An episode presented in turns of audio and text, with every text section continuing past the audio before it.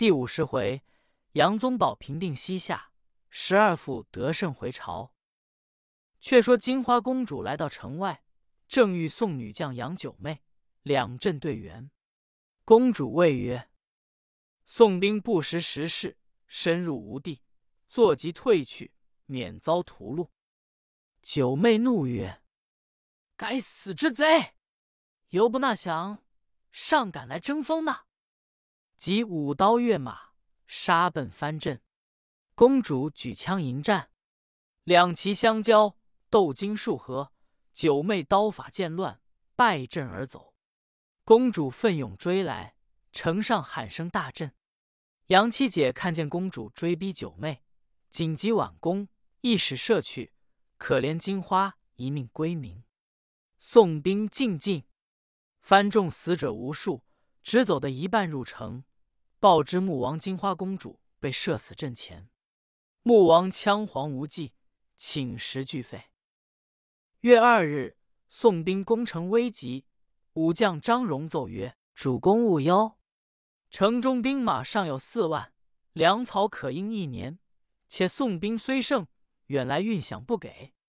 臣愿率所部出城一战，若是能退，乃主上之福；若不能胜，”君臣因城而守，亦常计也。王允奏，即令张荣出兵。张荣，羌洛人，极有勇力，使一柄大干刀，上阵如飞。军中号为铁臂将。是日领了主命，次早率众二万出城迎战。南阵中一员女将当先出马，乃丹阳公主也，大叫。藩蛮上不献城，由来抗敌呢？张荣更不打活，舞刀纵骑来迎，两马相交，战未数合，张荣杨叔绕城而走。丹阳公主尽力追之，张荣叫骑来劲，转身一刀劈下。公主眼快，侧身躲过，骑马跌倒在地，却得杜夫人连忙撇起飞刀，看准张荣砍去。中其左肋，死于马下。番兵被杀死无数，启降之声震动原野。此真见杨家女将互相救应之能也。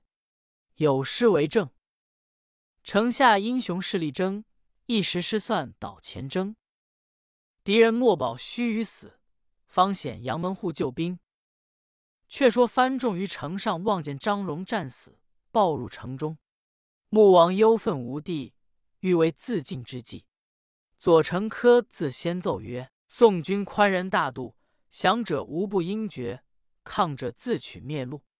今宋兵坚屯城下，成败已分，主公何不试使那将献上图籍，帝年为出贡物，尚不失为一国之主？此则大计也。如何孝取儿女子态，自今勾独，以取笑于外人乎？”其我主审焉。穆王沉吟半晌，乃曰：“宋运当龙，依卿所奏。”即令城上竖起将旗。次日，遣人资纳将文书，亦送迎投进。周夫人正坐帐中，与众人商议西番纳降之事。忽然报：藩王遣使来意投降。杨宗保令唤入，使臣进帐前。道知其主纳款之意，宗保犹豫未决。邓文进曰：“西番乃玉荒之地，无用所在，众类顽皮，难攻使令。元帅正义允其降，以张胜上柔远人之德也。”周夫仍然其意，批回来书，与使臣回奏穆王。穆王君俱大喜。次日，亲率文武开城迎接。杨宗保先进，见西番君臣拜伏道旁。宗保敬他一国之主，扶起，并配入宫中。步入各个香花灯烛迎后，穆王端立于庭阶请罪。宗保曰：“吾天子仁爱国君，今既归降，若是清心无二，必不失旧风矣。”穆王称谢。是日，宫中大开筵宴。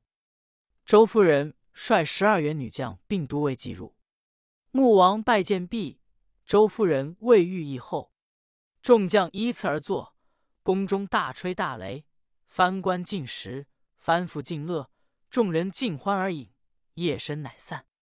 宗保安营于城里，周夫人等屯扎于城外。又月数日，傍尽皆宁，宗保乃一班师，报于各营寨之道。众军得令，准备起行。穆王宋宗保珍西带二条，珍珠奇异之物无数。宗保只受其带，于物流以进主，乃以镇上所捉将帅，俱令送还，唯有百花公主解人中原。是日，中军离了连州，西番君臣送出十里之外而别。班师将士分作前后队而回，军威大振，四海倾服。有词一篇为证：盖闻天时不如地利，地利不如人和。兵乃凶器，战为逆德。圣人之所不谈，歌顺服忍于用。资者西番拨乱，兵甲扰雄州之境。皇上震怒，惊其出汴城之师，征云冉冉，杀气腾腾，连环寨垒如山岳之势。辎重器械由于林之多。金鼓鸣声，车厢匝地，六师奋力以前，三军鼓勇而斗。金山一战，河下遭围，竟列闺中之寡妇，感应监外之重权。周女帅运筹算于帷幄，杨七姐破坚阵于山前，斩将挥旗，独献丹阳公主。呼风唤雨，醉雄杜氏夫人。马赛英有争先赴桌之能，耿金花多就应砍索之力，运双刀，黄琼女军中独胜。开的使董月娥塞下无双，邹兰秀枪法取番人之首，重阳女飞刀削敌将之头，孟四娘英雄莫及，杨秋菊气势超群，穆氏桂英。